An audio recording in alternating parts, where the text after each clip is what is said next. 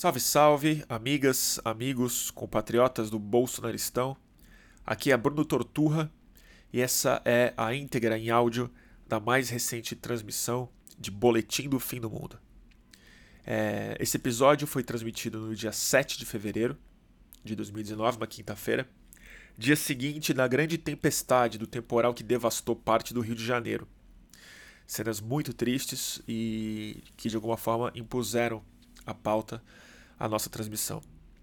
E, e essas cenas, né, muito mais do que a enchente, vocês vão me desculpar que eu tô com tô um pouco resfriado, mas muito mais do que falar da enchente e dos dados trágicos que a gente viu em torno dela, ou falar da incompetência política é, local, é, a gente está tentando muito mais é, relacionar com um problema superliminar, que é o que a gente chamou nessa transmissão, que são as coisas que são grandes demais para que a gente consiga ver ou é, lidar com elas. E nada mais superliminar, nada mais sistêmico, nada mais complexo é, do que a mudança climática, que se manifesta hoje nesses eventos climáticos extremos no mundo inteiro. Já é inegável, já não dá para falar que não está acontecendo mas a gente conversou muito sobre como a gente não consegue pensar sobre essas coisas e quais as razões que, na minha opinião, explicam parte disso. É uma escassez de imaginação, de linguagem, um paradigma científico e filosófico que ainda não foi muito bem estabelecido, mas que talvez seja das coisas mais urgentes que a gente precise fazer para criar uma, é, uns instrumentos, tanto científicos quanto sociais e políticos para lidar com o grande desafio que a gente vai ter pela frente como sociedade, que parece que vai definir mesmo o século inteiro, que é lidar com a interdependência das coisas, com o pensamento e com a ação com, complexa e global. Então a gente falou sobre mudança climática, mas falou sobre mil outras coisas, sobre psicodélicos, sobre perceber essas coisas, como isso se compara com a revolução filosófica que definiu o século XX, um monte de coisa, tudo muito chutado, como sempre, mas há quem aprecie é, essas conversas e agradeço muito a audiência e a todo mundo que colabora para a manutenção do fluxo e dessas transmissões em nosso Catarse, que para quem não conhece é catarse.me, mantenha underline ou underline fluxo. Mantenha o fluxo no Catarse. Agradeço demais a audiência de vocês nesse quase podcast e fique com a mais recente edição de Boletim do Fim do Mundo. Não é enchente, é o futuro. Então é isso. Bem-vindo a mais uma edição de Boletim do Fim do Mundo. Hoje eu acho que o, o tema que eu coloquei na chamada é, lamentavelmente se conecta bem com o título do, do programa em si, né? Boletim do Fim do Mundo, não é enchente, é o futuro. E o assunto que eu quero conversar hoje não é simplesmente a negligência política, a incompetência dos caras e tal, mas é tentar a partir da enchente terrível que aconteceu no Rio, que aqui de fora não consigo ter a dimensão, muito preocupado com as pessoas e com o nível de perda material que parece que ter acontecido numa situação já empobrecida, né, brasileira, numa cidade muito desigual, muito economicamente muito pressionada, mas discutir um pouco do significado mais de, mais político de longo prazo, que eu acho que essa enchente devia ser mais do que um, uma indignação da incompetência, mas um alerta para o tipo de é, desafio que a gente tem pela frente vai ter cada vez mais. Então a gente, de alguma maneira, isso é um aviso mesmo, é uma demonstração. É, só para dar uma satisfação antes de começar, muita gente está me perguntando sobre a entrevista que eu prometi para o que eu prometi com o Marcelo Freixo. A gente ficou de fazer na semana passada, a gente teve que adiar a entrevista por conta da agenda do Freixo. E eu confesso que essa semana eu não pressionei ele muito é, um pouco pelos temas que a gente já tinha para conversar, é, Brumadinho, as coisas que que estavam acontecendo, mas outra porque o Freixo tá muito ocupado, como vocês podem ver. E com o Freixo eu preciso confessar, eu não sou simplesmente um repórter, ele é ele é meu amigo, a gente tem vários grupos de WhatsApp, eu encontro com ele para falar da vida e tal. Então, como amigo, eu também não quero pressionar ele muito ou nem fazer com que ele se sinta obrigado de abrir espaço numa agenda que eu aposto que deve estar especialmente estressante. Mas, dito isso, eu tô indo pro Rio é, amanhã e eu vou mandar uma mensagem, ver se de repente eu encontro o Freixo lá e se der tempo a gente. Se eu não fizer uma live lá, a gente marca essa live para semana que vem com Marcelo Freixo para discutir uma série de coisas é, e principalmente eu acho o ambiente da Câmara. Isso é uma coisa. Hoje eu acho que eu fiz a última gravação para o vídeo especial que a gente vai fazer de Brumadinho e a Vale, da nossa é, reportagem que a gente fez lá durante o final de semana.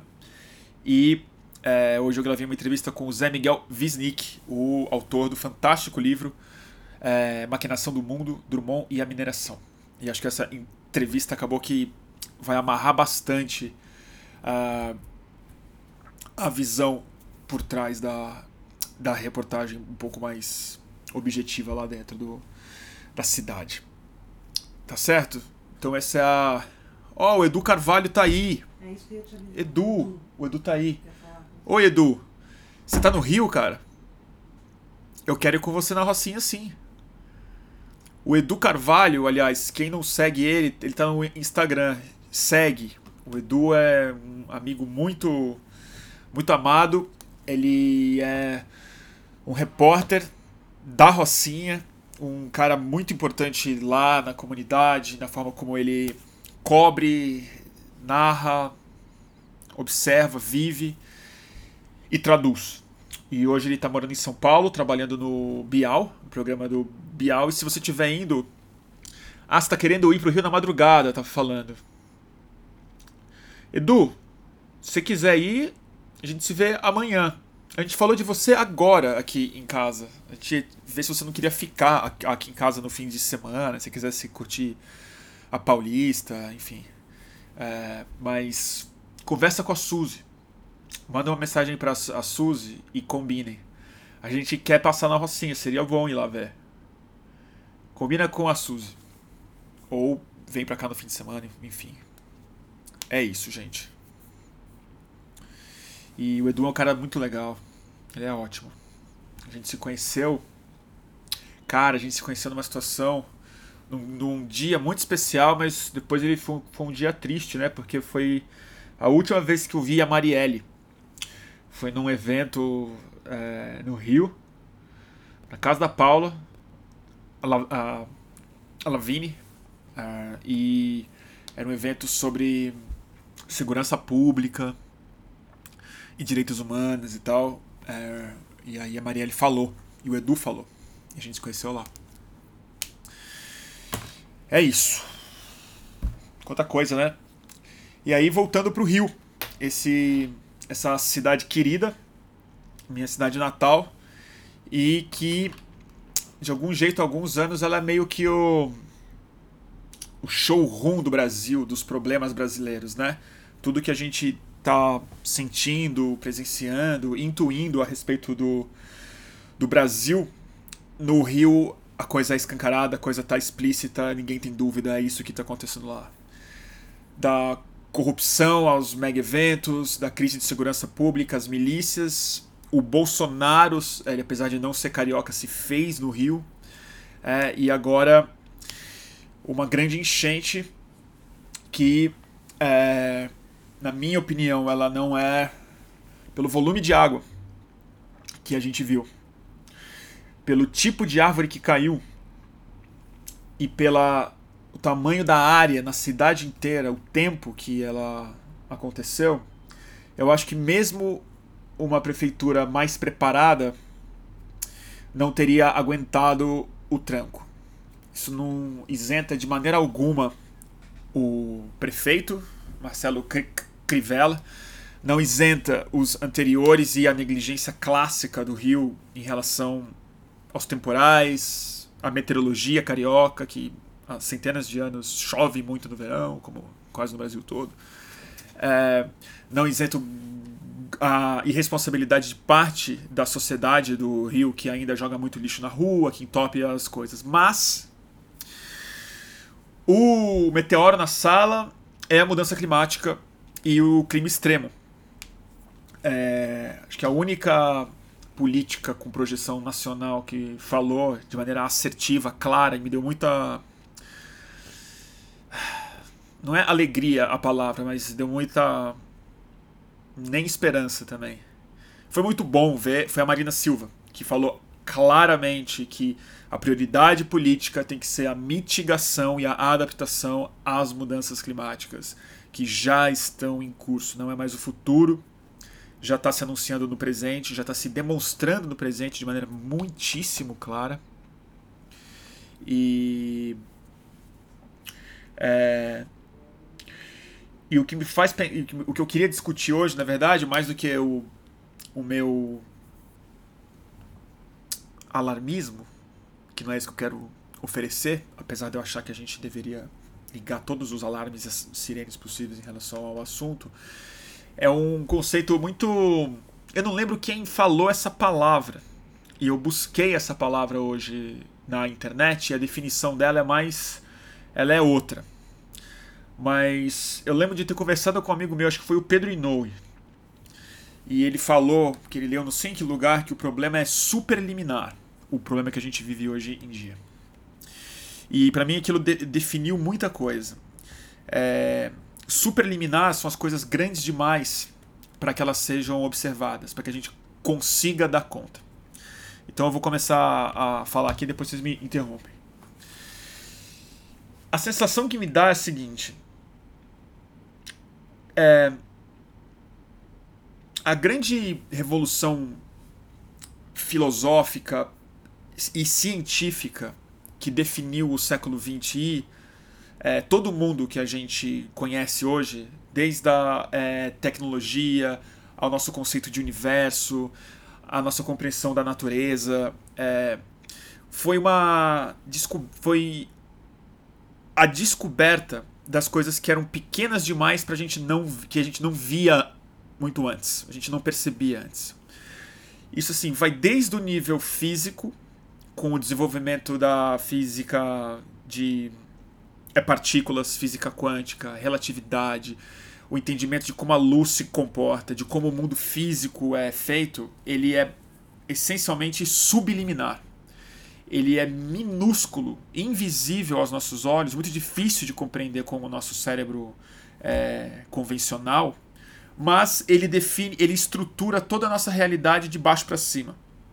Na matéria é assim.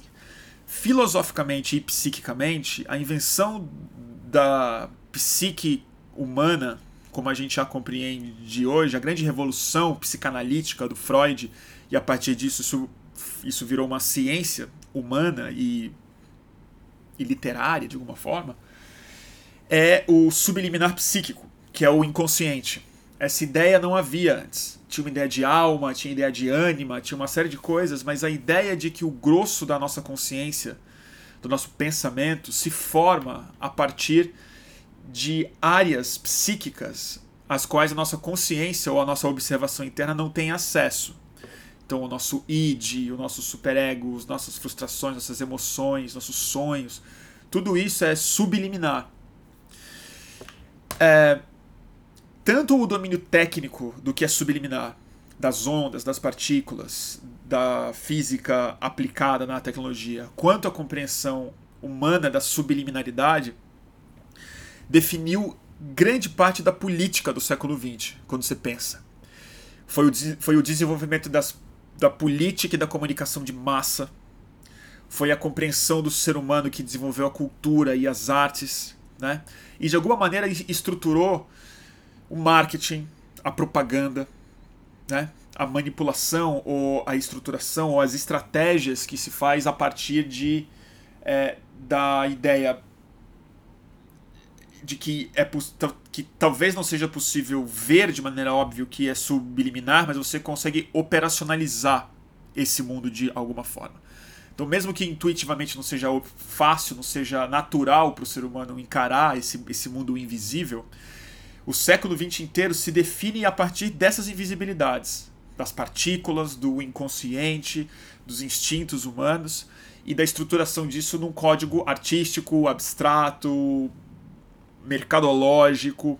Se pensar, até o mercado financeiro, de alguma forma, ele é fruto dessa, dessa desmaterialização das coisas sólidas e objetivas, né?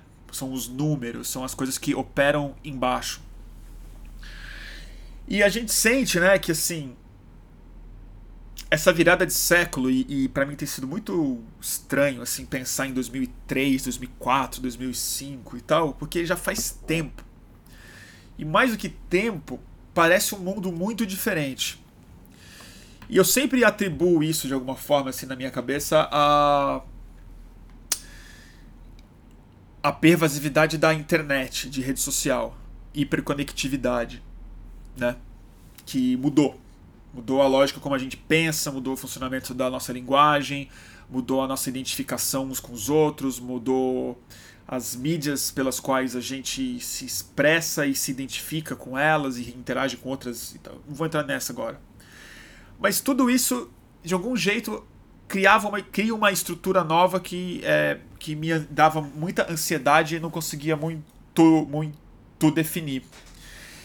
E começou a cair uma outra ficha, que além da, da estrutura de comunicação que mudou radicalmente nos últimos poucos anos, aí sim vem a enchente na minha cabeça. Vem essa imagem que ela é real, então ela não é subliminar, ela não é sutil, não é o mundo da sutileza, é o mundo da da da enchente, da avalanche, da torrente, do enxame, da, da, da do excesso, da saturação. É, e ele vem na forma de mudança climática, se não de maneira objetiva, como o muro à nossa frente. E que deveria impor, e acho que isso que mudou na minha cabeça nos últimos anos, que eu me sinto num estado cada vez mais alucinatório. É como se todas essas estruturas que a gente tem agora, de política, de economia, de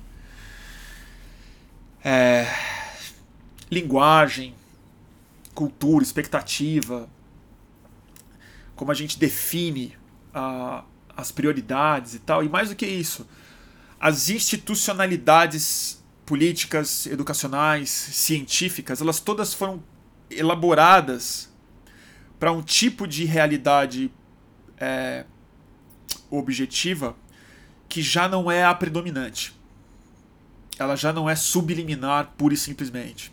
Isso está mais ou menos compreendido eu acho que o que está acontecendo hoje em dia é que as coisas estão ficando grandes demais para serem vistas. Igual no começo do século XX, que as coisas eram pequenas demais para serem, pra serem é, vistas e elas foram descobertas de alguma forma. Mas a grande revolução, na verdade, foi na foi no instrumental que a gente aprendeu a ver isso na prática com instrumentos elétricos, eletrônicos e tal mas basicamente é uma filosofia que aprendeu a abstrair para o, o universo pequeno, para o universo sutil. Eu acho que a gente precisa de uma coisa meio parecida para o universo superliminar, porque o grande desafio político e das nossas estruturas culturais, educativas, psíquicas, nossa linguagem, ela não está dando conta é, do problema real, que é sistêmico. Ele não é mais sutil, ele não é mais é, fragmentário. Ele não é do hiperfoco, da especialização nas nanocoisas, no, no físico de partícula, no engenheiro genético da tal coisa, no, no, no estudioso de uma linha específica do inconsciente, do trauma e tal. Isso tudo é muito importante e vamos precisar, e o mundo já é fruto disso, não é uma negação disso. Mas é, a gente vai ter que retomar um tipo de filosofia que, curiosamente, foi ensaiada na segunda metade do século XIX, é, que eram as coisas sistêmicas. Era uma era uma era o estudo e a tentativa de estabelecer uma linguagem, um vocabulário, uma metodologia e uma instituição capaz de dar conta das coisas que se relacionam e da estrutura da própria relação, ou seja, o que é complexo, o que é sistêmico, o que é interdependente. É... E eu acho que é esse o sufocamento que nos dá quando a gente pensa em mudança climática. Porque, no fundo, todo mundo, todo mundo que presta atenção sabe que isso está acontecendo. Já é sensível. E você conversa com pessoas até que nem tão ligadas tanto no assunto, mas já é inequívoco para todo mundo, todo mundo sente um medo real, que já reconhece que São Paulo já não tem garoa, que São Paulo já não faz mais frio, que o rio de, da cidadezinha tá mais seco, que os insetos desapareceram de tal lugar, que não tem tatuí na praia mais, que todo mundo sente isso. E os dados vão chegando todos os dias em ritmo de enchente mesmo. Se alguém acompanha, como eu tento acompanhar é, a é, imprensa científica e ambiental, é evidente. É evidente isso. Assim, é, todo dia é, é uma, é uma enxurrada, é, um, é, uma, é uma enchente mesmo de redução na biodiversidade, na, na, na, mudança de padrão de chuva, em eventos climáticos extremos, as perspectivas que pioram e tudo mais. E a nossa paralisia que eu sinto, ela não é só de pânico, tá? Que o pânico paralisa a impossibilidade de, de encarar os fatos pelos que eles são, é, em geral a gente entra em negação. Mas existem pessoas, existe muita gente disposta a acordar e fazer alguma coisa sobre isso, mas o melhor que a gente consegue oferecer como indivíduo é uma ação individual, ou um ativismo específico, ou a redução pessoal da pegada de carbono, do consumo de carne, de automóvel, de avião, ou de plástico, ou de uma série de coisas, ou de participar de protesto, ou de demandar de alguma forma que as empresas sejam mais responsáveis. Mas de fato a gente não sabe falar sobre isso, porque a nossa linguagem toda ela é feita para o universo médio, o universo objetivo e o universo sutil.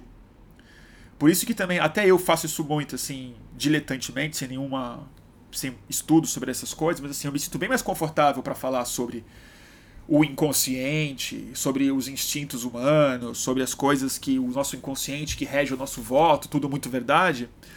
Mas é,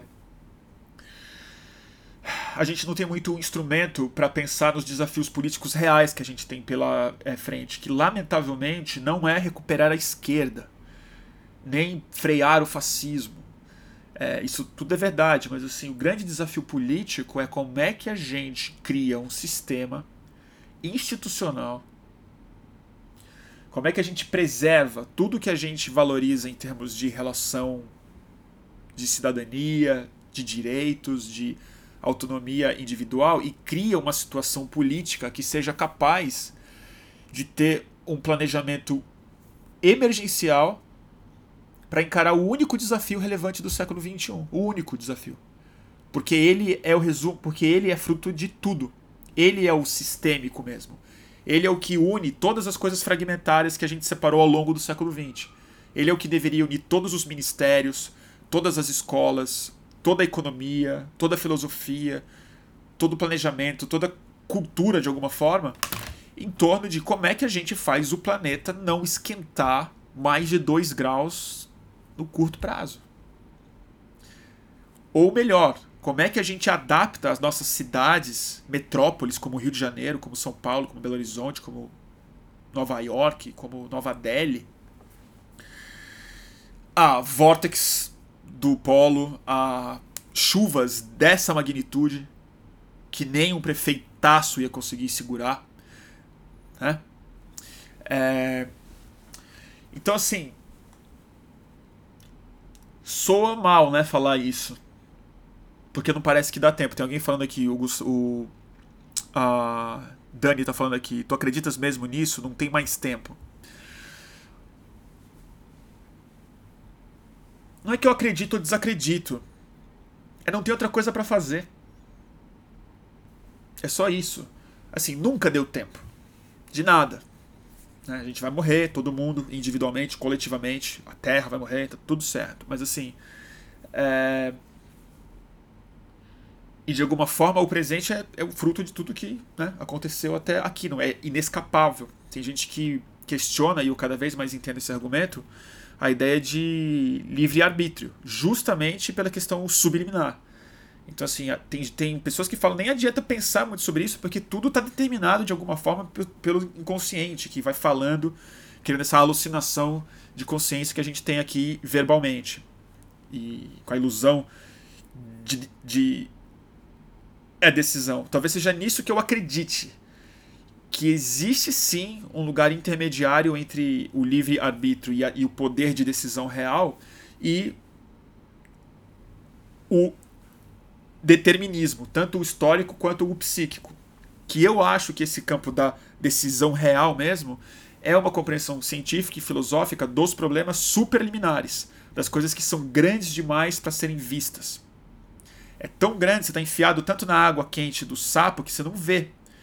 É aquela imagem que o Foster Wallace fala naquele texto lindo dele que ele leu. É, o peixe não, não, não sabe o que é água, né? a sensação que eu tenho é que a gente está enfiado numa água muito enorme e, e, o grande desafio do século XXI vai ser esse: vai ser a gente aprender a ver e operar desfragmentariamente. Planos muito transversais, políticos e filosóficos e culturais e tal, para dar conta disso. Se isso não for possível de ser feito no curto prazo, não parece mesmo que estão fazendo isso. Os melhores políticos, de alguma forma, que eu já vi, estavam do poder há muito pouco tempo. Eu vi assim o Brasil ser governado pelo Lula oito anos. Tenho posso fazer lives de nove, nove horas criticando, mas foi o melhor presidente que eu vi governar. É, vi o Obama ser eleito. Eu estava nos Estados Unidos. Eu fui no dia da vitória. Eu fui ver, eu fui para Chicago para ver ele falar. Vi ele se eleger. Consigo fazer mais 20 horas falando mal dele foi o melhor presidente americano que eu vi governar. Tanto Lula quanto o é, Obama, enquanto estavam no poder, falaram verbalmente coisas muito parecidas com a que a Marina Silva falou hoje no Twitter, enquanto tinham a caneta na mão. E eu não acho que eles não deram conta do problema por mera negligência é porque a instituição foi construída sobre bases políticas fragmentárias, onde o poder não é pulverizado através simplesmente das pessoas, mas através de departamentos que cada um age com lógica própria. A economia tem a sua lógica é, é interna. A agrária tem a sua lógica interna. A educação tem a sua lógica interna. O problema fiscal tem, tem lógica é, interna, e a coisa mais esquisita é que o meio ambiente virou um departamento. Quando na verdade o que eu acho que eu estou querendo falar aqui, pensando alto mesmo, é que meio ambiente deveria ser quase a tudo, né? Ele não deveria ser um ministério. Às vezes eu acho que um governo muito ambientalista deveria ser o governo finalmente que extingue o Ministério do Meio Ambiente. Eu acho que a coisa mais ambiental que poderia ser feita é isso, na verdade, que é o que o Bolsonaro ia fazer, mas por razões inversas. Quero falar, não tem Ministério do Meio Ambiente mais. É a presidência. Né? É a governança sistêmica, global mesmo. E é muito doido porque assim, a gente não conseguiu produzir, com raras exceções assim, de, de, de autores e pessoas que falam sobre isso de maneira muito clara, mas eu acho que nunca a gente conseguiu produzir, nem na ficção, pelo menos que eu conheça, que é pouca, é, é uma ideia positiva de governança mundial. E essa ideia está meio criminalizada, né? Acho que porque a globalização veio de uma maneira tão errada e tão financeira, e o globalismo de alguma outra forma está sendo criticado pelo outro lado, pelo fascismo, pelo nacionalismo, é, e os exemplos que a gente tem de governança planetária em geral se expressam em Davos, ou em Nova York, ou com burocratas e tudo mais, que a gente nunca conseguiu um consórcio de fato com uma ideia política razoável. Isso foi tentado nas conferências do É Clima, né? Que foram muito tímidas, muito mal sucedidas quando tínhamos políticos melhores do que isso. Quando a gente tinha o Obama, o Lula, a a Angela Merkel, que agora a gente tem que gostar dela. Né? Então, sei lá.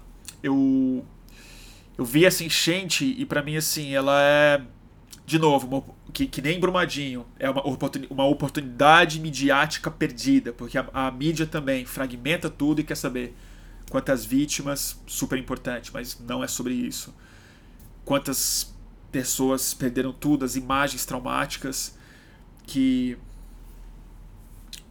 que vão queimando a nossa vista, né? Hoje à tarde eu tive uma conversa com o. Eu falei pra vocês aqui no começo, né? Com o Zé Miguel, o Wisnik, sobre o Drummond e a mineração e tal. E tem algum trecho do poema dele que ele fala as fatigadas retinas, né? Que era o trauma de ver a, a tragédia, na, no caso dele, em Itabira, que queimou, né? Criou um, um trauma visível. Eu acho que a gente vive hoje num, num mundo tão imagético e tão catastrófico, tão que todos os dias vem alguma imagem cataclísmica dessa, nossas retinas, a cultura visual nossa vai anestesiando a nossa capacidade de ver o que está atrás disso, né? Que, que novamente é grande demais para ser visto, que é maior do que a chuva é maior do que a cratera da mineração, é maior do que o vazamento de Mariana, é maior do que o número de mortos e tal. São coisas invisíveis de tão sistêmicas, de tão complexas e grandes que elas são. E isso paralisa, né? Não porque é grande, porque a gente não tem sistema operacional para lidar com isso. Porque quando você pensa no começo do século XX, imagina que alguém ia conceber que o ser humano ia conseguir operacionalizar no nível mais sofisticado possível as partículas de um átomo. A gente está falando assim, de um mundo que em 1900 era mecânico. Era barra de ferro, máquina a vapor, petróleo, motor de explosão rudimentar, nada voava e tal. E a descoberta do subliminar, tanto na psicologia quanto na elétrica na física, fez com que a gente criasse aceleradores de partículas, psicanálise, é, psicodélicos. e, e eu acho que a gente tem que ter essa ambição de alguma forma. Mesmo que seja grande demais para que a gente consiga ver hoje, a gente tem que pensar de que formas a gente consegue instrumentalizar a operação disso. E isso começa com. É, com medo de soar piegas, assim, começa com exercício de imaginação. Começa com experimento mental mesmo. Começa com começa com filosofia. Que foi o que o Einstein fez, por exemplo. É muito, muito interessante ler os livros do. Os livros dele mesmo, mas os livros que contam a história de como a relatividade foi, foi pensada. Porque ela foi pensada, ela não foi medida. Ela foi medida depois. Mas era, era uma liberdade psíquica gigantesca que conseguiu descobrir o, o funcionamento mais sutil da relação do tempo e do espaço, da velocidade, e que abriu todo o caminho para as partículas. Foi por isso que ele ganhou o prêmio Nobel, aliás. Ele não ganhou o prêmio Nobel porque ele é, descobriu a relatividade. Ele ganhou o prêmio Nobel porque ele meio que comprovou teoricamente que a luz é partícula. São os quantas. Né? E aí veio toda a física é quântica. E a manipulação desse universo sub, subliminar que permite que a gente faça esse streaming aqui, que tudo é elétrica manipulada no seu nível mais sofisticado eu acho que a gente vai ter que aprender a fazer isso no nível sistêmico. E a. Aí eu vou ter que chutar bem chutado mesmo. E fazer proselitismo. Que eu sempre faço. A coisa que mais me ajuda a cair a ficha sistêmica, a hora que eu consigo. Não digo compreender, mas tocar nesse lugar e me parecer mais, mais visível, é isso que eu quero dizer. Consigo, consegue ser mais visível. São experiências psicodélicas. Eu acho que as experiências psicodélicas elas acessam justamente o que é superliminar e não o que é subliminar. É, eu não acho que o mais interessante dos psicodélicos não é o acesso ao inconsciente. Eu acho que é o acesso ao supra. Ao que é consciente, as relações que a consciência tem com o mundo exterior. E não estou falando de coisas místicas. Eu estou falando que a complexidade e a interdependência de tudo, a sensação que se expressa de maneira mística, mas que no fundo ela é muito objetiva quando você está no meio da experiência, é que tudo está interconectado.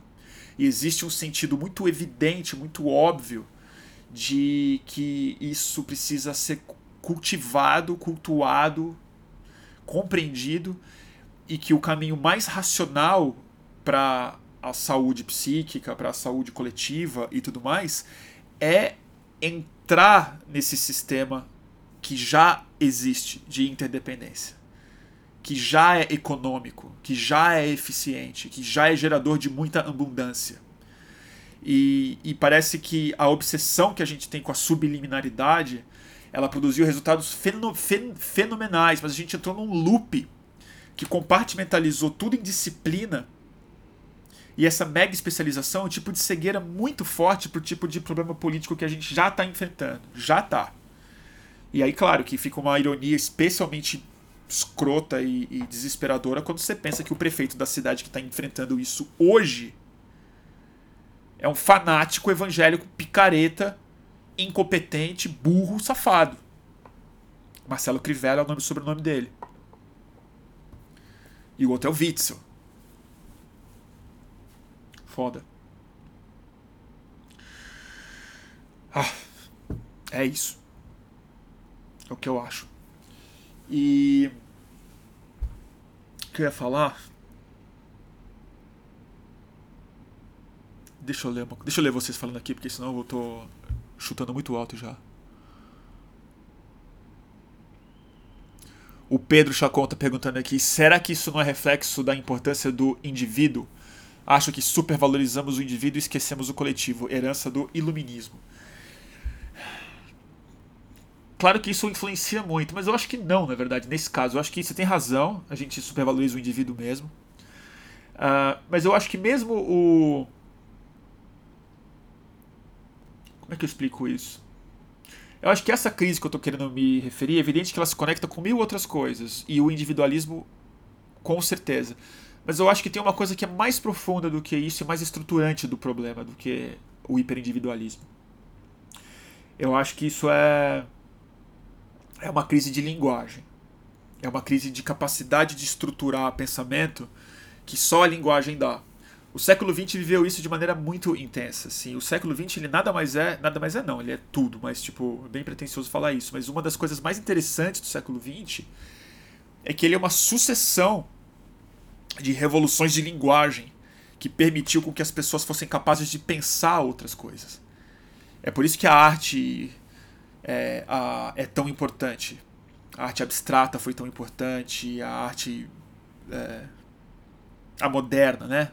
todos os modernismos e o avanço da, é, da literatura, da arte pictórica, da fotografia, da música e tudo mais, que ela foi sucessivas revoluções estéticas, mas que no fundo, no fundo, não era era estruturantes de uma linguagem que oferecia uma capacidade diferente de pensar sobre as coisas. Eu acho, em grande parte, que era impossível para um cara do século XIX pensar certas coisas porque não haviam as palavras, as formas e os instrumentos que fossem capazes de operacionalizar o pensamento em si. É isso que no fundo é o que o totalitarismo político ele se expressa nesse lugar. Ele é o encerramento das possibilidades de pensamento. Ele não é a repressão da bota e da arma em cima. Isso é uma ditadura de alguma forma. Mas o totalitarismo ele é o encerramento da linguagem. A censura não é uma censura, é um extermínio do vocabulário e dos instrumentos que permitem que as pessoas abram as capacidades de enxergar realidades diferentes. E é isso que eu sinto que não é só a prioridade do coletivo, porque já se, priori já se priorizou o coletivo de alguma forma em filosofias políticas e espirituais que não lidaram necessariamente com o problema superliminar, com a questão sistêmica que transcende muito a questão do ser humano né, que tem a ver com a dinâmica da própria natureza. É, eu tenho a sensação. Né? Que mais vocês estão falando? Deixa eu ler aqui um pouquinho de vocês. Hoje estou viajando forte.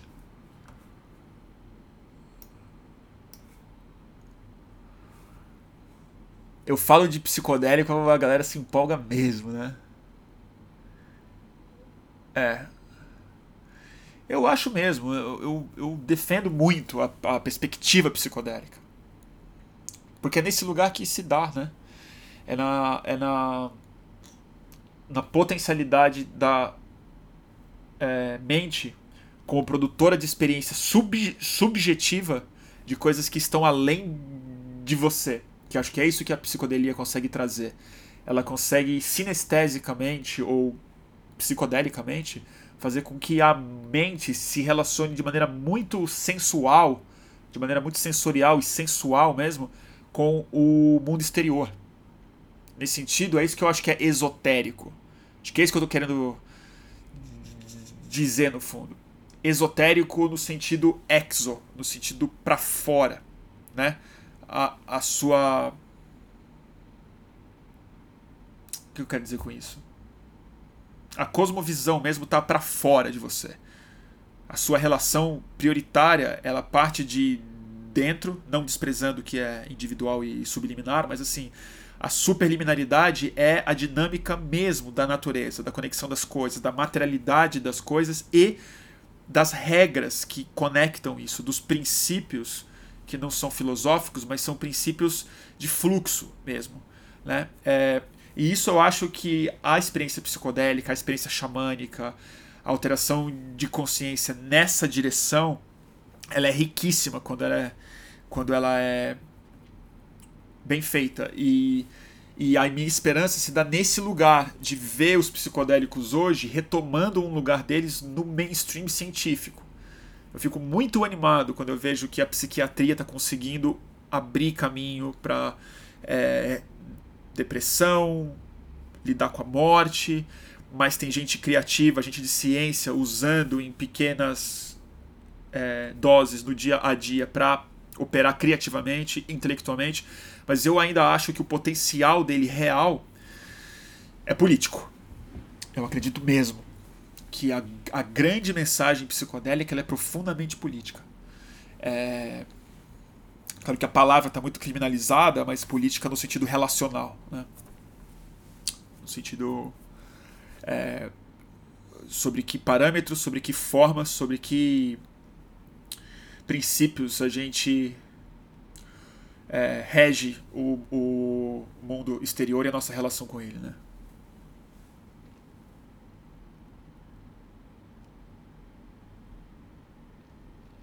Deixa eu ver aqui. O Vinícius tem uma pergunta ótima aqui. Você não acha que a psicodelia é apenas um auto-engano? Algo tipo soma do admirável mundo, mundo novo? A pergunta é ótima mesmo, Vinícius. É... Eu acho que ele pode ser muito auto-engano. Acho que para muita, muita gente é, e eu me pego fazendo isso muitas vezes. É... Eu já tive curvas de idealização de, psico... de experiência psicodélica, de frustração e depois de reencanto. Eu falando assim, porque as palavras estão tão associadas com as substâncias, o psicodélico está tão associado com a substância, parece que eu estou fazendo proselitismo ou que os psicodélicos são uma panaceia. E o Aldous Huxley, que era, na minha opinião, ainda o melhor tradutor intelectual dos psicodélicos, eu não acho que foi o Timothy Leary, não acho que foi a, é, a geração hippie. Eu acho que foi a primeira. A, foi a turma lá que tomou antes. O Albert Hoffman, o Aldous Huxley, o Humphrey Osmond, desses caras. Uh, a Laura Huxley. Mas ele mesmo viu isso. Ele viu o potencial é, alienante dos psicodélicos e traduziu-se de maneira muito maravilhosa no Admirável Mundo Novo, que é uma das distopias mais importantes do século XX. Todo mundo deveria ler. É, mas o que eu quero dizer com isso é que a psicodelia ela não é necessariamente o uso de drogas psicodélicas. Ela depende muito disso como base. É, mas eu acho que é muito mais o entendimento. É, não digo frio, mas a, o aprofundamento científico, é isso que eu quero falar. O aprofundamento intelectual honesto diante dessas substâncias e não a ideia idealizada hippie dos anos 60 do Timothy Leary que bastava jogar na caixa d'água. ou bastava tomar LSD que você teria uma experiência mística que você se tornaria uma pessoa mais livre ou melhor. Isso se provou não verdade em muitos casos e ajudou muita gente em muitos casos também.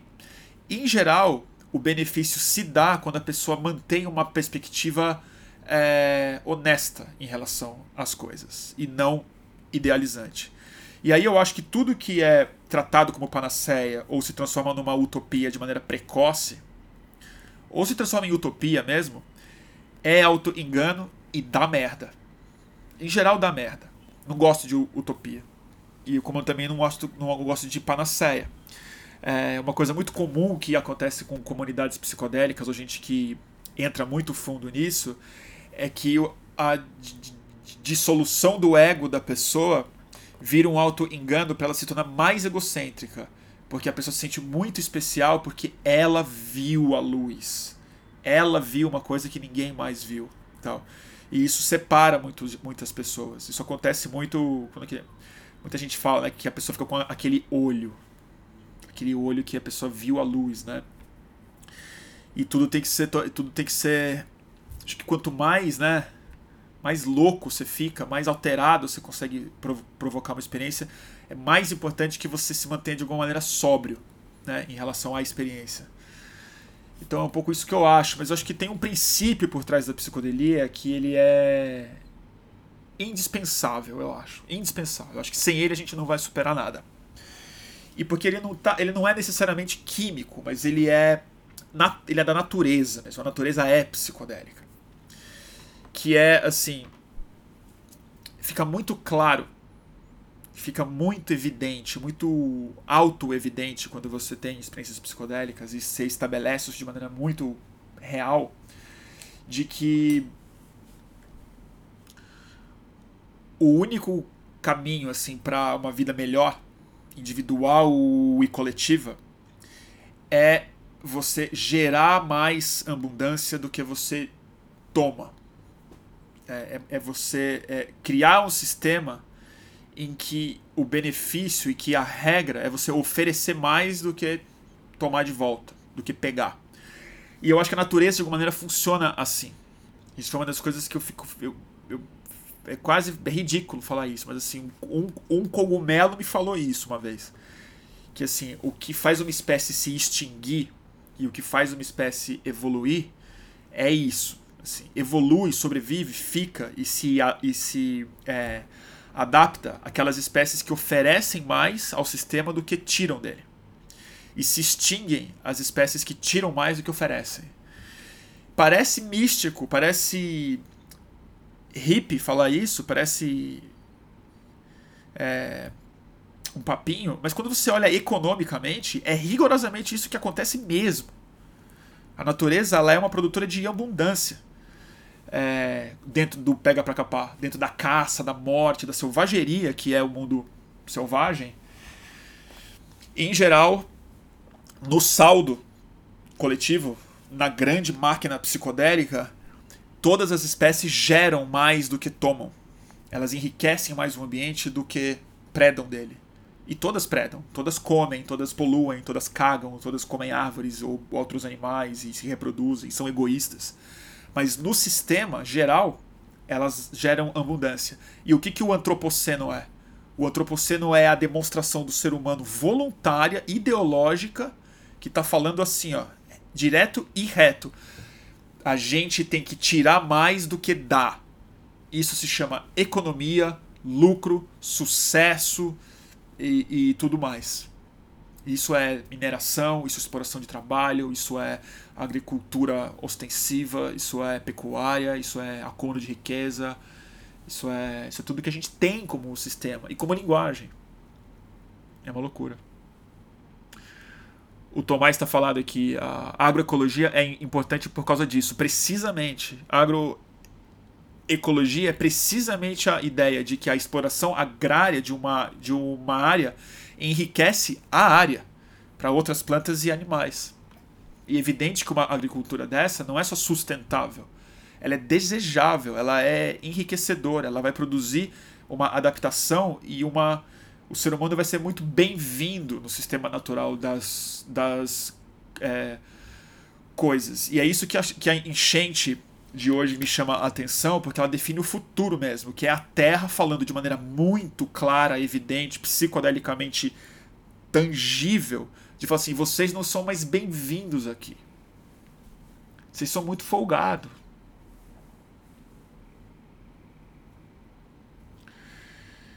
Eu acho.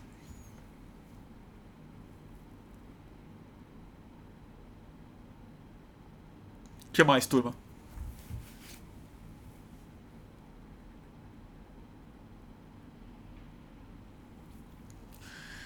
Ai, ai. Que mais? Tô cansado. Nossa, dei uma falada agora que fiquei meio. Pregação, né? A Suzy que falou esses dias aí que à noite eu fico pregando. Chato, né? Vocês vão me desculpar.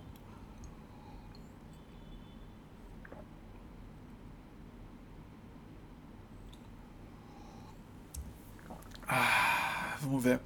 O Pedro tá falando, chegou a ver a reportagem da Piauí sobre a direita francesa com forte viés ambiental? Não vi. É mesmo, tô bem interessado. O... Eu vou ler. O Handmaid's Tale tem isso, né? Uh... Os caras lá de é, Gilead são super ambientalistas, agricultura orgânica e tal. Porque no fundo, assim, se a gente não se cuidar muito, vai ter que ter uma tirania ambiental daqui a um tempo, né? Uma ditadura para a preservação da natureza. Se a gente não conseguir desenvolver um software cultural, os, uma humanidade que se sinta confortável num mundo de menos exploração, de mais compartilhamento, de, de mais é, generosidade, se a gente não se sentir confortável, talvez a única solução política seja na marra impor uma visão mais sustentável, na porrada, na quebra de direitos, né? E o único jeito disso não acontecer é ou a gente se extingue antes disso, ou a gente muda de mentalidade. Porque daqui a pouco vai ter que ter uma tirania de biólogo no mundo, se a gente quiser sobreviver como espécie, porque já foi, já quebrou o sistema. Já está chovendo dilúvios no Rio de Janeiro com, com um prefeito bíblico. Os Estados Unidos têm um palhaço de presidente e está congelando tudo. E os caras falando que cadê o aquecimento global? É uma piração.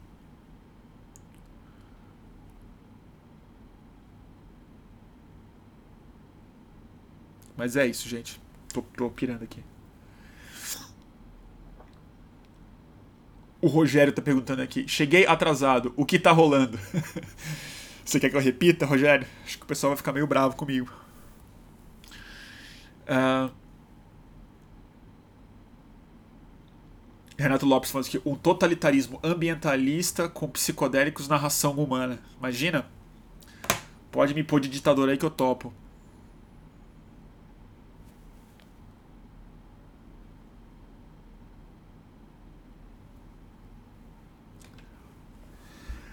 É... a Eva é Apocalipse, o de sempre, Rogério. Obrigado, Eva. Obrigado, Eva.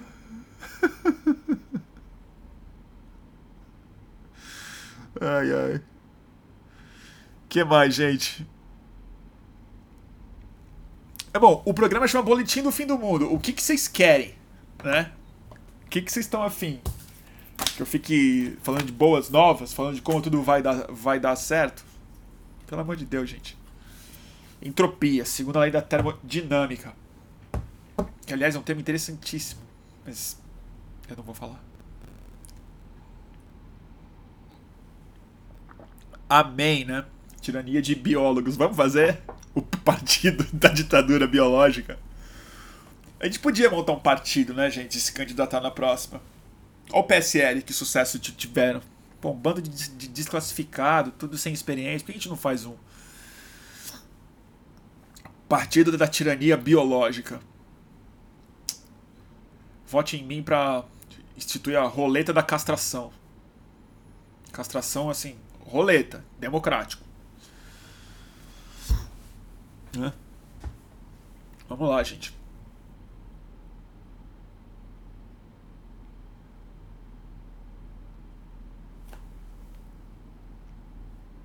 Não, a pessoa tá falando aqui que vai parar de ser vegetariana. Não, não precisa. Gente, para, para com isso. Não é catastrofismo, não.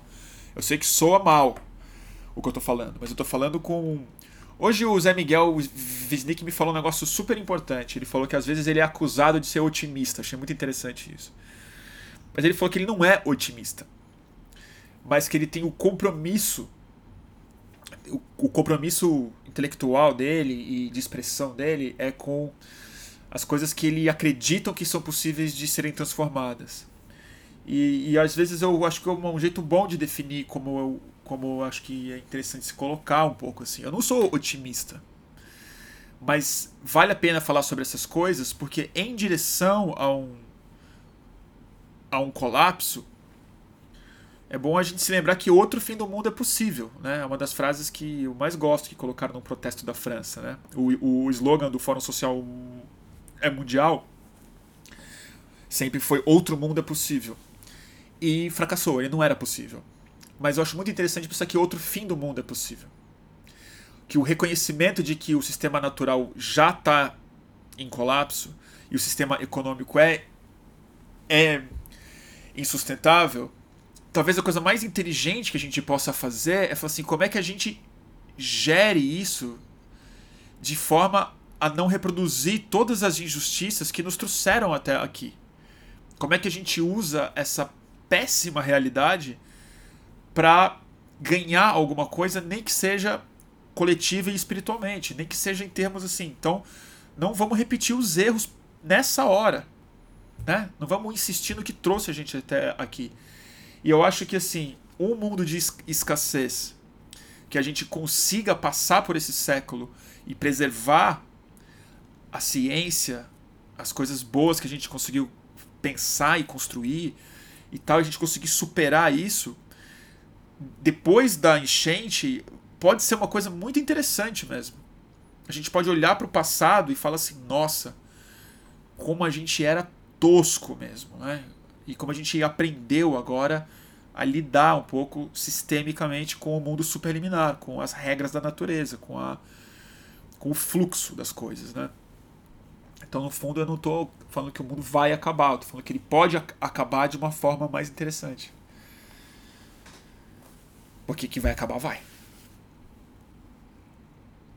O jeito como ele. Como, o, o que a gente chama de mundo, né? Não o planeta, que o planeta ainda dura mais uns, uns bilhões aí, sei lá, 2 bilhões.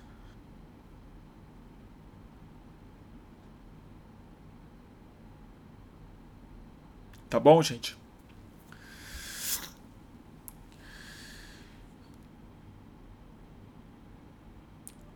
Bruno, você viu o Man Bear Pig do South Park?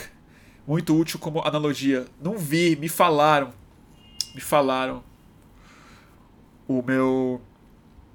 O meu enteado vê muito South Park, ele ama. E eu também amo South Park, mas ele viu todos muitas vezes. Ele sempre fala desse Man Bear Pig. Eu, eu, eu acho que eu já vi de relance, mas eu não me lembro.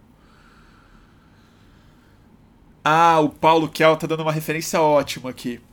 Bora fundar um Gods é Gardeners, que é o. Se eu, se, eu não me, se eu não me enganei, acho que é o grupo do, do grande livro da Margaret Atwood. Dos três livros da trilogia do. Eu sempre gaguejo quando eu falo essa palavra. Mad Adam. Que é o. E tá reeditado no Brasil, aliás. Essa é uma puta dica de livro para hoje.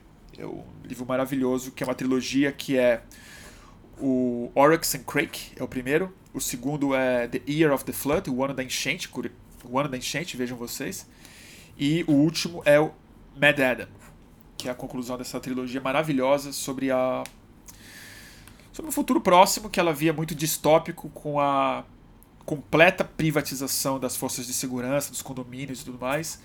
A indústria de indústria biológica é a coisa mais importante, é a, é a, é a nova Apple, a nova novo mundo é indústria biológica, o sistema está totalmente colapsado e acontece um evento, um, uma ação que redefine tudo e eu não vou estragar porque eu odeio spoiler e eu não vou dar para vocês.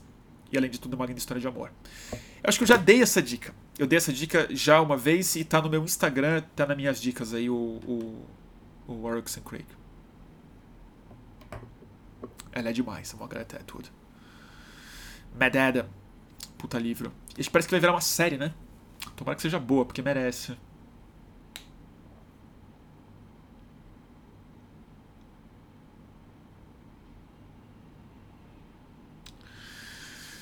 Vamos ver.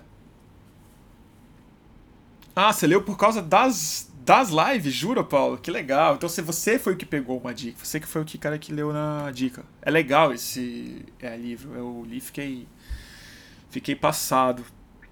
Eu li acho que eu li esse livro antes de ler o Handmaid's Tale dela. É, foi isso mesmo. Eu li antes de ler Handmaid's Tale. Puta livro legal. Grande. E reeditou agora, a edição bonita.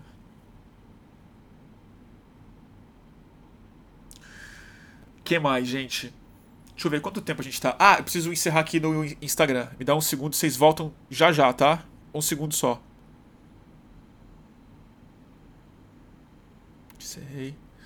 Pera aí, gente. Quem tá no YouTube me dá um segundo só. Salvar.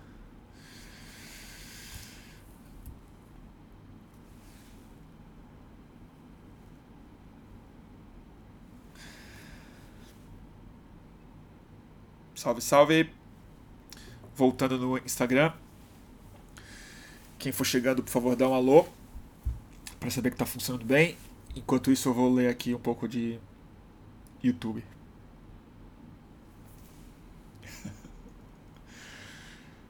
ai, ai. É demais o, o chat aqui, né? E é louco porque tem dois chats, né? E são bem diferentes do YouTube e do Instagram.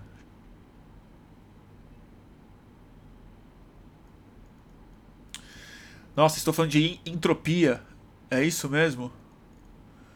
Você sabe que é um dos assuntos que eu mais gosto.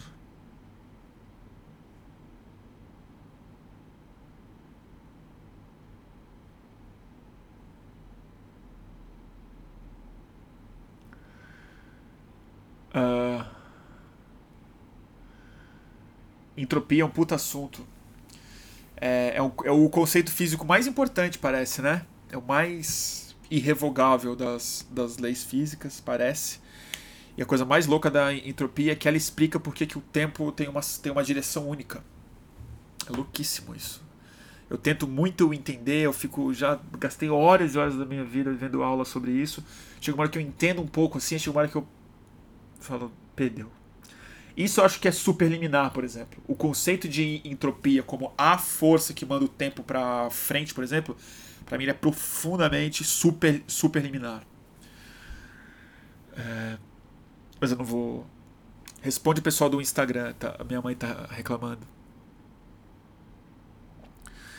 Bruno, conhece o filósofo da utopia, o concreta, o Ernest Bloch?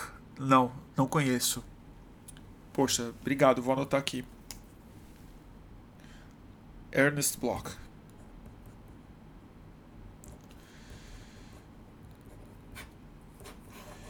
Anotado.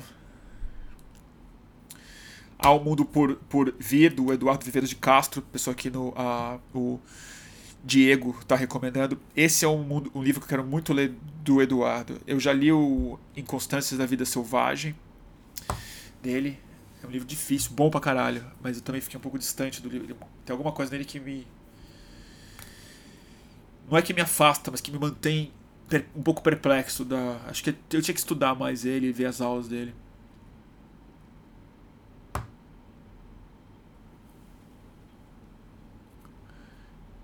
Obrigado, eu anotei aqui. Eu vou dar uma lida. Deixa eu ver, quem mais vocês querem conversar?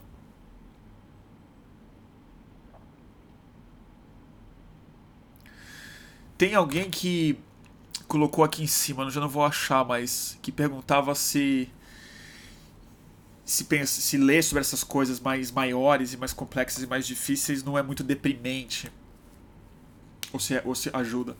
Eu acho que sempre ajuda, na minha opinião. Acho que é tarde demais também, assim, já. Eu acho o seguinte, gente, não. Se esconder das, das, das coisas grandes, importantes e interessantes não, não é bom. E eu acho que a gente tem uma ideia também errada de, de, de tristeza e melancolia. Porque, claro que vai ser difícil ver coisas. Mas aí vem o desafio mais interessante disso, que é como é que você pega isso e se acha um lugar confortável nisso, nesse lugar. Não é fácil.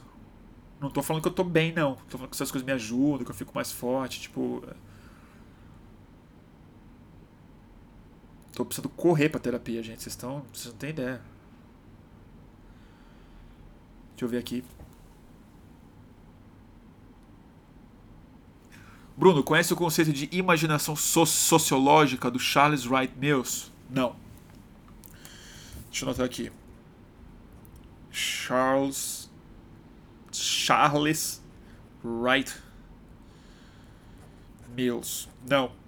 Hoje eu ia indicar, aliás, o livro de um outro meu. Não é Mills, mas é meu, que é o John Stuart Mill. Talvez tenha um monte de gente aqui que vai ficar bravo comigo porque ele é tido como liberal. Ele é liberal. Ele é um dos ídolos dos liberais mas eu acho um filósofo fenomenal. Escreveu um dos livros que eu considero exatamente isso que você está colocando aí, pelo menos na, na expressão, de muita imaginação sociológica. Ele estabeleceu imaginativamente, ele criou princípios que hoje para a gente são muito naturais sobre liberdade de expressão, sobre liberdades individuais, sobre redução do poder do Estado em prol do, da autonomia do cidadão. Foi o primeiro cara que escreveu sobre o direito político das é, mulheres no século XVIII. Então é um cara bem importante. É... Joel Pinheiro curtiu, né? Eu acho que amanhã eu vou debater com ele. Você sabia? O Joel Pinheiro, a gente foi convidado para um podcast amanhã. E eu vi que ele era um dos convidados hoje. Eu vi na lista de convidados e tal. E eu achei. Eu, eu não conheço muito ele. Eu já vi alguns vídeos dele, mas eu não. Eu não conheço muitas ideias dele. Eu vi ele falando mal do Bolsonaro, essas coisas, e eu gostei, eu respeitei. Achei bom um, um cara que se diz muito liberal falando disso. E, e, eu vou lá conversar com ele. Vamos ver se dá certo, né? Tomara que. Eu, eu, eu acho que dá, é fácil conversar se a pessoa é. É honesta. Eu, eu eu já recusei muito debate com a turma do MBL. Recusei, assim, sucessivo. Já me convidaram umas 3, 4 vezes para debater com o MBL. Não o MBL. A Folha de São Paulo me convidou uma vez, outra vez uma universidade e tal. Eu falei, eu que não vou. Eu não vou estar no chiqueiro voluntariamente. É, mas o. O Joel é tranquilo. Eu gosto de conversar com o liberal.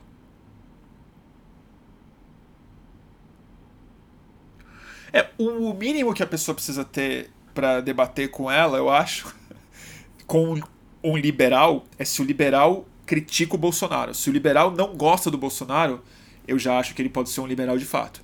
Agora, quem se diz liberal e gosta do Bolsonaro, ou é desonesto ou é burro. Então aí nenhum, nenhum nem outro vale a pena debater.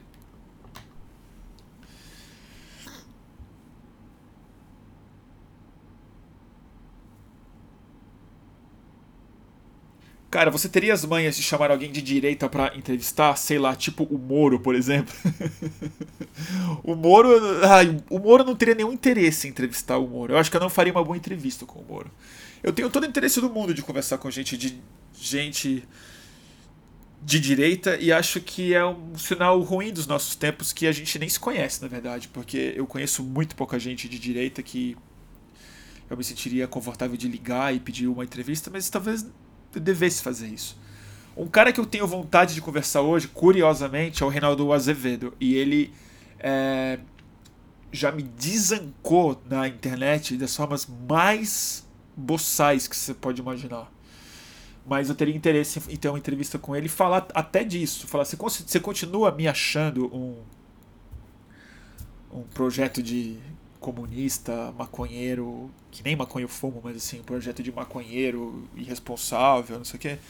Ou se ele também mudou em relação à crítica que ele fazia há anos atrás às coisas que enfim, que a gente fazia naquela época, como Marcha da Maconha, por exemplo. A Janaina Pascoal? A Janaina Pascoal, eu já vi muitas entrevistas dela, ao, eu vi umas ao vivo já. Ah, eu não tenho interesse em conversar com a Janaína, não. Eu não tenho vocação para ser psiquiatra. Eu acho ela meio fora da casinha. Eu sei que tem gente que acha que é machismo falar, falar isso, mas no caso dela, tô falando sério, ali é. Eu acho ela, acho ela maluca mesmo. Como eu acho vários caras malucos que eu também não tenho interesse de conversar. A Janaína não. Eu tenho interesse em, em, conversar, por exemplo. Deixa eu pensar quem que eu gostaria de conversar. O Joel, de repente, pode ser uma conversa legal de ter. Eu não sei se ele se considera de direita, mas ele se considera liberal. Uh, o FHC eu já entrevistei. Alguém está falando aqui. Hoje eu não tenho muito interesse em entrevistar mais o FHC, não.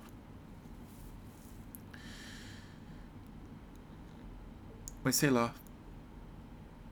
O Pondé. O Pondé eu entrevistaria. O, o Pondé eu gostaria de entrevistar.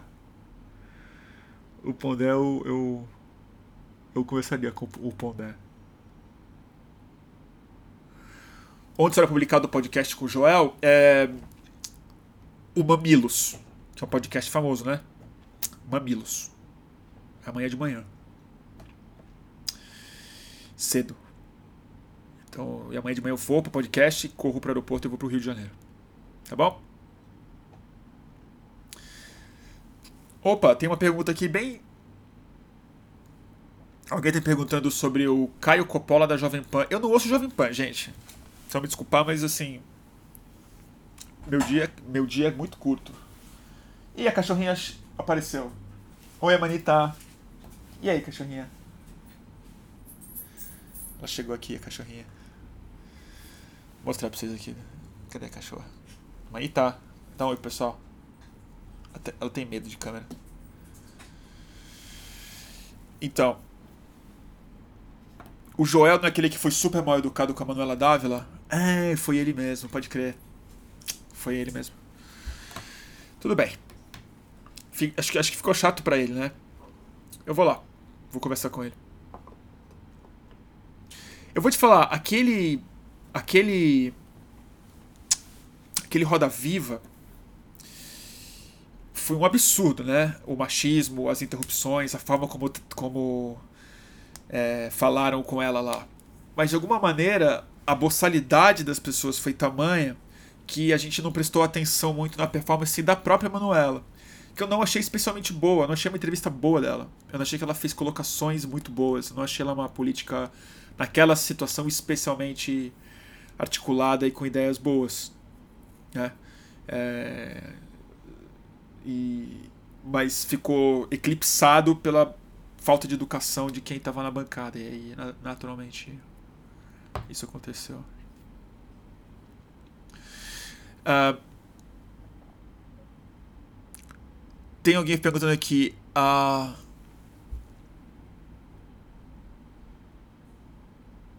Amor Artiles está perguntando: fale um pouco sobre maconha. Sou mãe e não estou sabendo ajudar o meu filho. Nada contra, sou a favor da descriminalização. Me ajuda. Primeiro, sim, eu não posso te ajudar porque isso é. dar conselho e recomendações sobre essas coisas, em geral, é, é, é muito. muito irresponsável dar qualquer, qualquer dica sem conhecer melhor o, o caso. Mas precisava pelo menos saber o que está acontecendo. Ele está usando muita maconha, está tendo, tá tendo algum problema e tal. É, eu mesmo não uso, para mim não me faz bem, mas já usei muito. Mas eu, acho que a gente pode fazer mais para próximas vezes um programa mais específico sobre redução de danos e as drogas. A gente chama mais convidado. A gente fez um no, no mês passado com o Toffoli, com o querido Luiz Fernando Toffoli. Ele entrou pelo Skype e essa turma eu conheço todo mundo, então dá para chamar bons convidados.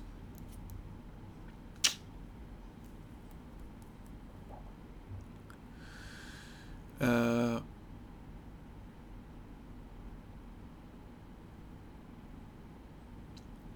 O Put Sam Greg aqui, que é uma página de, de fãs do Gregório, do Vivier e do Greg News, né? Querido, queria saber sua opinião sobre as instalações hidroelétricas aqui no Brasil. Putz, esse é um assunto que também. Eu não sei opinar assim rápido, não. Mas vai ter bastante coisa sobre isso no vídeo que a gente vai botar no ar no começo da próxima semana, que a gente gravou em Brumadinho com o MAB, o Movimento dos Atingidos por Barragens. É, e tô tão gago para falar barragem. A semana inteira eu tive que falar esse nome, barragem, eu gaguejei. É, a turma do MAB fala muito bem sobre isso. Sobre as contradições do, do modelo hidro hidroelétrico do Brasil, as injustiças por trás disso na forma como se fazem as barragens e as usinas, mas e após isso na forma como a energia é explorada e vendida. Mas eu não eu prefiro deixar na boca dos especialistas. E acho que dá uma desviada também do da nossa conversa de hoje um pouco. Uh, tá bom, gente? Alguém tá falando que eu tinha que falar com a turma do Anticast, né? Eu gosto muito deles. A gente nunca se falou, nunca troquei uma ideia com o Ivan, com o pessoal do Anticast. Eu gosto muito do trabalho que eles que eles que eles fazem. Eu também eu não sei se eles conhecem o, o meu canal muito ou se eles gostam também. Tem muita gente que acha chato que essa minha falação aqui é normal. Acho que eu também ia e achar um pouco. É, eu não sei, eu nunca conversei com eles. Eu adoraria, eles são super legais. Eu, eu admiro muito o trabalho que o Ivan faz no Projeto Humanos, né? Do que ele está fazendo. Cara faz um podcast muito, de muita qualidade. Tem uma turma legal, né? Começando a produzir essa é, esfera digital nova, né, de YouTube, podcast, novos canais de Instagram, editoras independentes e tal, mais ligados à esquerda e ideias é, desse campo, né, tá dando uma pequena explosão assim de canais, de número, né, tem que se conectar mais mesmo, é o único jeito de crescer tudo, é o único jeito de crescer é você crescer junto. Acho muito legal.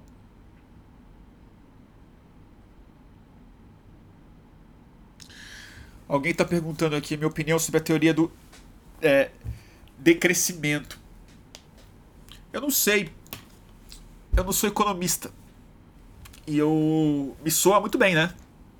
Me soa muito bem. Toda vez que alguém fala em crescimento zero, em decrescimento e tal, eu fico super animado. O, o economista que eu conheço, que eu admiro muito, e eu já conversei com ele algumas vezes e eu adoro ouvir ele falar, e, e meio que talvez o fato de eu ser fã dele como pessoa me torna um pouco suspeito, porque eu acredito em tudo que ele me fala. Ele diz que não é desejável uma ideia de não crescimento, que é o Ricardo Abramovay. Eu acho ele brilhante, tudo que ele fala e escreve eu meio que acredito. E ele fala para mim que não é esse o ponto, né? Que o crescimento como conceito econômico não é necessariamente ruim é, é só uma questão de modelo, de prioridades, de forma de distribuição dessa riqueza, de, de, de que maneira se produz o valor. Né? E ele defende muito que o valor cresce, a economia cresce, não através da exploração de recursos necessariamente, mas da é, adição dos produtos e nas mercadorias e tal de valor de informação, de qualificação intelectual é, na produtividade humana. Ele fala muito sobre isso. Tem um Cortex que eu fiz com ele, chama Cortex, a crise existencial da economia, com o Ricardo Abramovay. Tá no canal do Fluxo. Quem quiser assistir tem um pouco das ideias dele. Ele é colunista do Valor, Valor Econômico e tem o, tem o blog dele. Ricardo Abramovay. É muito legal. Tem o Ladislau Dalbor, eu admiro muito. O Ladislau é o cara que eu quero entrevistar. Eu tô louco para falar com ele. E eu, conf... eu confesso que eu tenho quase um pouco de medo de entrevistar o... ele, de tanto que eu gosto das coisas que ele fala e escreve. E eu... você fica meio nervoso, tímido, achando que não vai dar, que não vai dar samba. E eu tô com o livro dele novo aqui. Que eu li um, um pouco do livro, não consegui terminar ainda, tá na, tá na fila que é da autonomia, li, autonomia, né? Literária que publicou. Acho que ele tá por aqui, peraí. Ele tem um polvo na capa.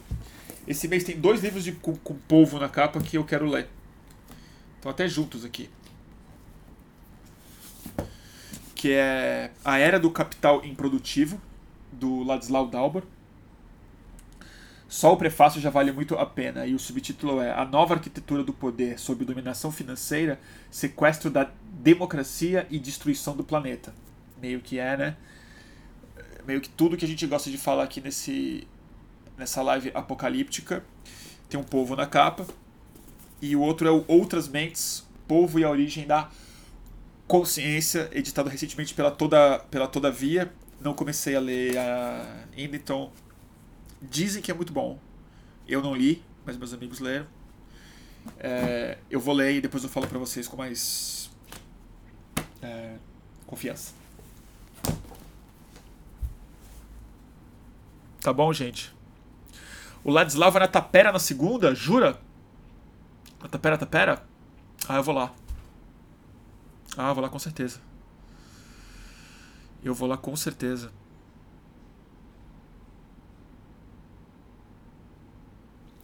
Bruno, você já ouviu falar no Mark Lilla? Segundo ele, a esquerda tem uma visão teatral da política. Cara, eu vi alguma coisa assim. Superficialmente. Eu, não, eu, eu, eu, eu, eu li exatamente essa frase que você colocou por aí. Da visão teatral da política. Eu achei interessante. Eu, me soou bem. Eu preciso, preciso ler sobre isso. Ultimamente eu não estou conseguindo dar conta, gente. Tá, tá muito trabalho. Muita coisa acontecendo. O atropelo de notícia e e, e trabalho mesmo para fazer, prazo, vida, cachorro. Eu não tô conseguindo parar minha cabeça quieta. E quando eu paro a cabeça quieta, eu, eu tenho quase que um colapso, assim, eu, eu, eu não, eu não tô conseguindo ler. Alguém perguntou exatamente isso. Quantas, quanto eu leio por dia? Quantas páginas? Eu, eu não leio tanto assim, não, gente. Vocês acham que eu leio muito? Porque eu fico indicando muito, muito livro? Depende do meu dia. Tipo, ontem e hoje eu li bastante. Porque eu, ia, eu tive que terminar o livro do. Do Zé Miguel. Antes de entrevistar ele. Então meio que eu li quase um livro inteiro. Eu li, sei lá, 180 páginas. Mas às vezes eu não leio nada. Fim de semana eu costumo ler mais. Vamos ver.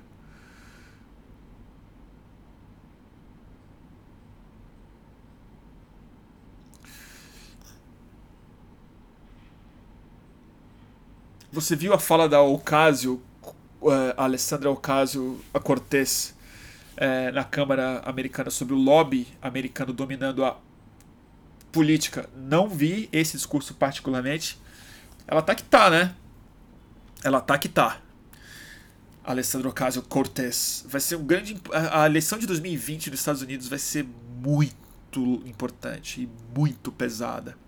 Vamos ver o fake news, a Fox, a Fox News e o fake news, que devia ser quase tudo junto, né? Fakes news. O Bannon, os socialistas democráticos, o establishment democrata, Wall Street, os trabalhadores ressentidos, os movimentos sociais, os socialistas vai ser um circo, cara. E vai ser um grande teste mesmo para ver as grandes teses, qual que vinga no voto mesmo. Se a guinada à esquerda, que uma certa juventude no Partido Democrata e alguns anciões, como o, o Sanders está pro, propondo, vai é, mobilizar ou se vai gerar um pânico do socialismo que é muito fácil de, mani de manipular nos Estados Unidos e no século XX inteiro isso foi derrotado sempre que apareceu. Então vai ser uma lição. Ela tá demais, né? Então eu confesso que eu não gosto muito dela no, no Stories. Eu acho que os caras estão meio passando do ponto total, assim, de ficar fazendo stories no sofá, na cama e tal, mas de repente isso é o que as pessoas querem ver mesmo, né? Mas ela, como política, ela é fenomenal, né? Ela fala bem, ela é forte. Eu gostei muito da posição dela durante o discurso do Trump, o State of the Union. E ela conseguiu criar um termo, que é uma, um termo que eu achei muito poderoso, que é o Green New Deal, que é a ideia de que a economia americana precisa de algo nos moldes de Roosevelt, né? que salvou e recriou o modelo econômico nos Estados Unidos depois da Grande Depressão, que era uma forma de disciplinar e ao mesmo tempo tirar o poder e gerar mais riqueza e formar uma nova classe média num grande programa estatal de geração de emprego e mudança da matriz econômica do país através da construção de infraestrutura e tudo mais. Ela está falando que os Estados Unidos precisa disso. É uma refundação das suas bases econômicas na, com amplo investimento de Estado para uma economia verde, uma economia de energia limpa que gere empregos, cresce a economia e ataque o aquecimento global como a coisa principal a ser feita, que é como a gente começou essa essa live. E eu acho que isso vai se colocar de maneira quase natural e inércia com as candidaturas mais jovens nos Estados Unidos. Eu lamento que a gente está muito atrasado nessa. A Marina segue sendo quase que a única liderança política que fala disso de maneira frontal. O PSOL mesmo, é, com exceção da Sônia, a Guajajara, mas assim, as, os líderes do PSOL, é, que são pessoas que eu admiro muito, é, ainda não incluíram a mudança climática dentro da sua. Não é só nem da fala, é da, da estruturação do pensamento de justiça social.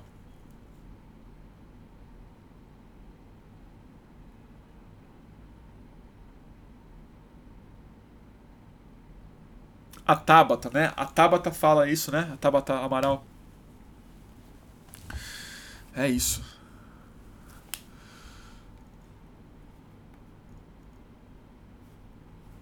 Alguém tem pedido uma conversa minha com o Pablo. O Vilaça. Pablo Vilaça. Cara, o Pablo, eu, eu acho. Eu já li o Pablo Vilaça falando muito mal de mim. Ele já me xingou algumas vezes, eu acho. No Facebook e tal. Mas eu conversaria. Acho que ele me colocou um pouco naquele pacote de isentão, né? Que muita gente que defende assim muito o, o, o PT e tal me colocou nesse pacote durante um bom tempo. Ainda me colocam. Tudo bem. Não tem problema nenhum, gente, me, me xingar. Eu não fico magoado. Eu só fico magoado quando, quando mentem. Se a pessoa não gosta de mim pelo que eu falei mesmo, tá tudo certo pode não gostar. É só não. Se você ter raiva por motivos certos, eu não tenho problema. O problema é quando a pessoa mente, calunia, diz que eu sou outra coisa que eu não sou, aí ficou chateado. É, porque acho que, acho que ele, ele é bem mais petista do que eu, né? Ele defende mais mesmo, assim, compra uma. Uma coisa dos fatos, assim, que eu realmente não. Não aderi tanto.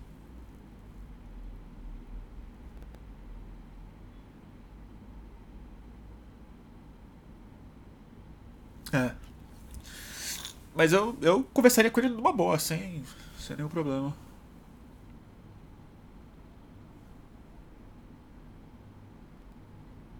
Tá bom, gente? É isso, né? Vamos encerrar daqui a pouco. Deixa eu ver quanto tempo eu tô, eu tô no ar. Deixa eu ver aqui.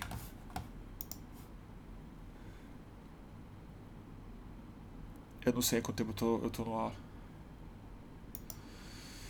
É, tá bom? Vamos fazer o seguinte, mais 10 minutinhos, porque eu preciso descansar. Amanhã eu vou pro Rio. E faço um podcast com o Joel. Não é isso? Chamo o Chico. Esse pessoal acha que é só chamar que o pessoal vem. Chico Buarque, chama o Chico Buarque. Eu chamo. O problema é que eu ligo para onde? Não, gente, que Chico Buarque. Comentário sobre o Ciro Gomes. Não tem muito comentário sobre o Ciro Gomes, não, gente. Confesso para vocês. Eu acho que é tá tudo muito lamentável, né? Tá tudo muito lamentável e ao mesmo tempo muito previsível. Tanto o Ciro quanto a reação da plateia ao Ciro. Eu confesso que eu não vi a cena, eu faço questão de ver antes de comentar. Mas eu também acho que a gente tem que gastar nossa saliva com outras coisas, viu? Porque assim, ninguém fala mais do Flávio Bolsonaro, né? Brumadinho já tá ficando para trás.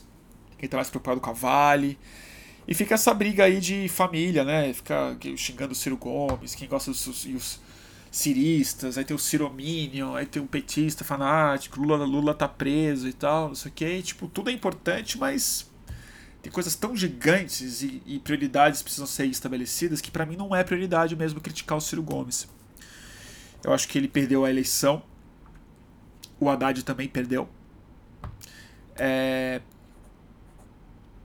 Eu não tô falando nem de união, não falando que não é estratégico brigar com o Ciro. Eu tô falando que não é estratégico gastar muito tempo pensando no Ciro agora. É... Vai demorar até uma eleição. E agora a hora eu acho que é de focar as nossas capacidades de articulação de conversa, de argumentação, de exposição, não sei o que, com o governo Bolsonaro e com a renovação possível, imaginável, de uma forma de comunicar as pautas que para a gente são tão caras, né? E acho que quanto mais a gente comprar a lógica de treta, a gente já devia ter entendido que isso deu errado, né, gente? Deu bem errado. Então eu não eu não estou preocupado com o Ciro.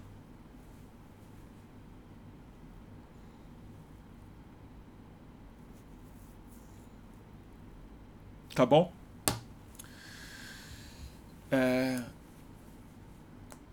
Vocês querem que eu fale sobre a pneumonia do é, Bolsonaro? Eu não tenho nada para falar sobre a pneumonia do Bolsonaro. Sei lá. Eu não sei, eu não, eu, eu, eu não, eu não sei se os relatórios médicos dele tem coisa que é verdade, coisa que é mentira, eu não sei. Não sei. Não sei. Eu também não estou preocupado com a pneumonia do Bolsonaro. Eu estou preocupado com as políticas do Bolsonaro. É... Eu não estou preocupado. Não estou acompanhando o boletim médico dele também. Eu acho que ele vai melhorar. Ele está no, tá num hospital ótimo, dá antibiótico, ele vai melhorar. E governar o Brasil e tal. e fazer as coisas dele.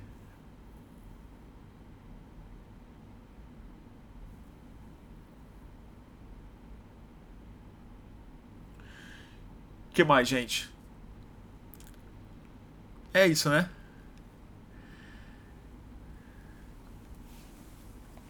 Não, eu, eu não vou entrar nessa conversa do Bolsonaro doente, não. Se eu torço para ele ficar bom, se eu torço para ele morrer, Deus me livre torcer, gente. O Brasil é tão. Eu, falei na última live, gente, eu não tenho fé. Eu não torço para nada. Minha torcida é irrelevante. É, eu, eu fico perplexo só. Eu acho isso aqui uma, uma ficção de mau gosto. Inclusive o hospital do Bolsonaro, a facada de péssimo gosto, a doença, as fotos dele no hospital de péssimo gosto, a forma como as pessoas se expressam em relação à doença dele é em geral também é de péssimo gosto. Então é uma é um império da feiura assim que está tomando o, o, Brasil, a cabeça, as redes sociais e tal. Aliás, eu vou dar uma dica para vocês. Se vocês querem a, acompanhar esse tipo de coisa e eu gosto de acompanhar, às vezes para um, um, um para sei lá por quê, mas eu, eu acompanho. Tem uma conta no Instagram maravilhosa, chama chama Baby Healer do Brasil. Depois eu vou pôr o link para vocês. Baby Healer. Tipo curandeiro. Healer, né? Que é, é H-E-A-L-E. Baby Healer do Brasil. Ele faz uma compilação de. É, estética do Brasil de hoje em dia, com foco na política. É maravilhoso. É maravilhoso. É tipo um Instagrammer que cobre a feiura política brasileira com maestria, assim e ele pesquisa muita imagem. Então a dica que eu tenho hoje para vocês é sigam o Baby Healer do Brasil no Instagram. É, é foda, tem que ter estômago, mas é muito engraçado. E aí tem lá, tem o Bolsonaro no hospital, por exemplo. Né? Gente, vocês estão mais melhor informados do que eu, tá? Só para avisar. Vocês estão me falando que o Mourão recebeu a CUT. Então eu eu eu não tô sabendo, passei o dia trabalhando hoje. E hoje também eu tenho que fazer um outro jabá. Eu. A minha banda tá voltando.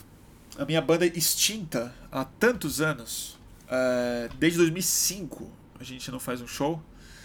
Voltaremos em fevereiro para encerrar a banda de uma vez. O último show dos Abimonistas.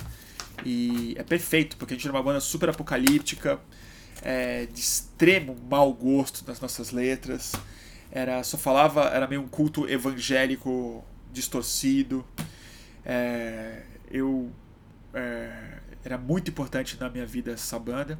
E a gente vai voltar para fazer o último show. E é perfeito que seja no Bolsonaristão, porque a gente avisava isso faz tempo. O nosso disco era uma paródia com a cultura evangélica da, da época. De, te gravou em 2001. Chama Só o Abimonismo Salva. E é isso aí. Vai voltar. Os abimonistas. Então depois eu divulgo para vocês o. Virou os Los Hermanos. Eu tava até pensando em fazer um.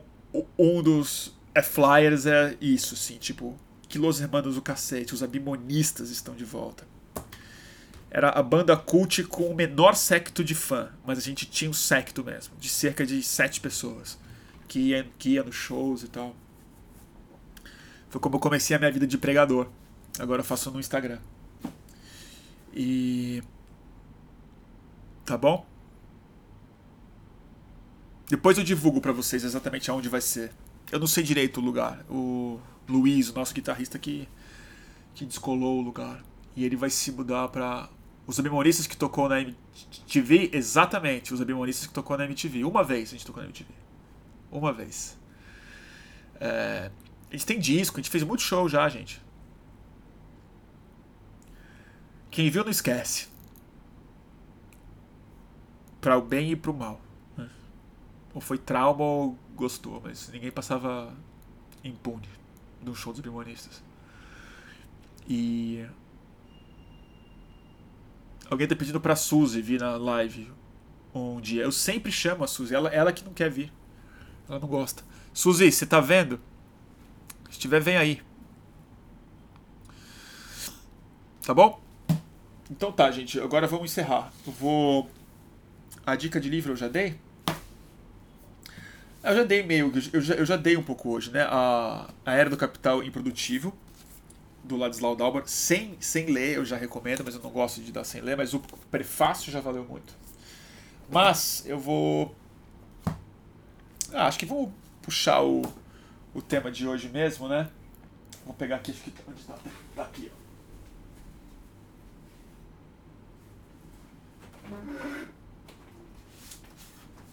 Eu acho que tem em português. espero que tenha em português, senão eu dei uma dica errada, mas. É, This changes everything. Isso muda tudo. Da grande Naomi Klein, ativista, escritora, repórter, jornalista, acadêmica. É, eu considero ela um dos pensamentos de esquerda mais avançados que tem, uma pessoa boa mesmo. Naomi Klein, autora do Sem Logo, acho que foi o livro mais responsável por eu ter largado a, a faculdade de publicidade que eu fiz, ia sair da faculdade, foram duas coisas. Foi ler o Sem Logo, o livro dela, e o 11 de setembro. Ali deu para mim, falei, não vou trabalhar com marketing não. E ela escreveu esse livro dela, que não é o mais recente, mas é o livro mais, mais importante dela, eu acho. Que é, é Capitalismo e o Clima. Isso muda tudo. Dizendo como a mudança climática não é a mudança do clima, ela é o imperativo da superação do capitalismo, pura e simplesmente. Que o que está acabando com o clima não é a humanidade, mas é o modelo econômico. Né? E, e isso se conecta muito com o tipo de livro que está cada vez mais popular de ser escrito hoje em dia, que é como o capitalismo está ficando incompatível com a democracia. E a utopia que está implícita nesse livro e em muitas coisas que eu estou tentando verbalizar aqui de maneira diletante é que talvez a pacificação da relação da, dos seres humanos com a natureza possa ser a ampliação do conceito de democracia junto. Uma democracia que amplie é, a sua o seu abraço aos outros seres vivos, à natureza, ao sistema superliminar que eu insisti muito hoje nessa palavra que eu acho poderosa e e que o capitalismo na verdade é isso, né? É essa esse avanço que tira mais do que devolve, por definição. E é isso que eu uh, sinto que é péssimo e suicida e a causa de quase todos os nossos males socioambientais e econômicos. Tá bom? É isso, turma. A Maureen tá aí vendo. Oi, Maureen. Foi a Maureen que deu o apoio possível que a gente. O, o apoio fundamental que a gente teve para ir para Brumadinho e é, fazer. O material tá ficando muito legal. Vou te mandar o um vídeo no final de semana. Maureen, querida. E depois eu tenho que te contar do saldo lá do que, que a gente viu. Quero conversar com você também, Maureen. Vou colocar no Stories, para quem tá me perguntando por aqui. Em português, a Natália Lobo avisou: é tudo pode mudar. Título ruim, né? Devia ser Isso Muda Tudo, né? Acho que é melhor.